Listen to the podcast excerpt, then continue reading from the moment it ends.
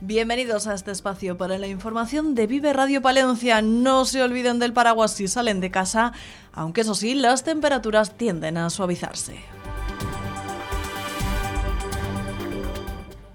Hoy estamos de cumpleaños porque la Plaza de Bastos de Palencia cumple 125. En 1895 fue el arquitecto municipal quien redactó los eh, planos para la proyección de este mercado. Aunque ese mismo año se colocó la primera piedra, hubo que esperar tres años hasta su apertura al público. Una novedosa arquitectura inspirada en el uso de materiales como el hierro o el vidrio, que supuso una auténtica revolución estética para la época. Para conmemorar este aniversario, el Ayuntamiento de la ciudad ha preparado una serie de actividades que comienzan ya este sábado. Todo para apoyar al comercio de la ciudad tiene muchísimo mérito, dice la concejal de Desarrollo Judith Castro, llegar a cumplir tantos años. No sé si es un bache, porque ya se viene alargando bastante tiempo, entonces es un mérito seguir abierto. Sí que es cierto que la alimentación en este caso tiene un proceso un tanto diferente, porque quizá el consumo online no es tan exacerbado y bueno, permite mantener el día a día de, un comercio, de un establecimiento cara al público, pero sí que tienen otros, otros peligros o otros competidores que son que son bastante fuertes y que les acechan, que todos conocemos. Entonces, pues efectivamente el mérito es doble.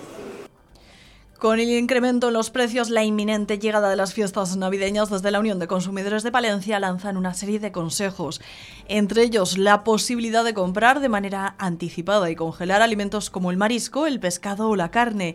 Otra opción, aseguran, es cambiar el menú a otros eh, platos con ingredientes que no sufran tanto ese incremento en los precios, aunque no sea lo típico de Navidad.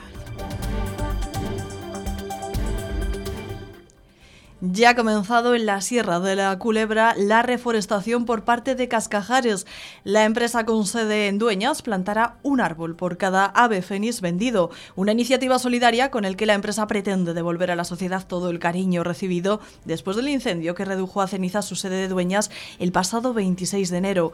Casi un año después, Cascajares ha vuelto con una nueva fábrica renovada y más competitiva, como nos explicaba Alfonso Jiménez, su presidente. Es una fábrica digital, productiva, segura. Te digo que hemos puesto más de 12.000 boquillas de extinción automática de incendios. El mercado laboral va a cambiar en los próximos años con la jubilación de la generación como conocida baby boom, los boomer, es decir, los que nacieron en los años 60. Uno de cada cinco trabajadores se va a jubilar en la próxima década, afectando a todos los sectores. También al empleo público, que tiene una plantilla muy envejecida. Casi la mitad de los funcionarios de Castilla y León tiene más de 55 años, una oleada de jubilaciones que va a provocar un relevo generacional que en algunos casos no podrá hacerse, nos lo cuenta Rodrigo Molledo desde CESIF. Jubilarían aproximadamente unos 48.000 personas. De esas 48.000 personas estamos hablando de 3.700 sanitarios en atención primaria, más de 15.400 en atención especializada. El equipo de rescate de la Junta actuaba el martes en el Pico Espigüete. Se quedaban dos montañeros enriscados en la cima del Pico Palentino sin posibilidad de seguir avanzando. Aunque se encontraban bien y con ropa de abrigo, alertaron a los equipos de emergencia.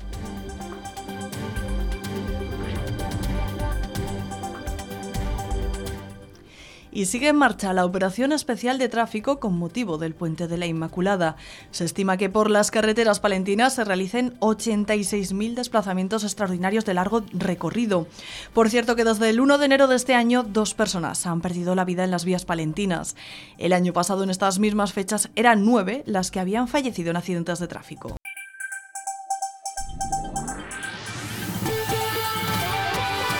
Noticias y la información del conflicto entre Israel y Palestina tiene también sello palentino. Laura Alonso, natural de Paredes de Nava, cuenta desde Jerusalén la actualidad de esta guerra. Un trabajo, nos ha contado ella desde allí, muy complicado por el difícil acceso a la información desde el propio terreno. Lo máximo que podemos hacer es acercarnos a la frontera. Eh, desde allí sí que puedes ver al ejército de Israel empleando la artillería para disparar hacia la franja.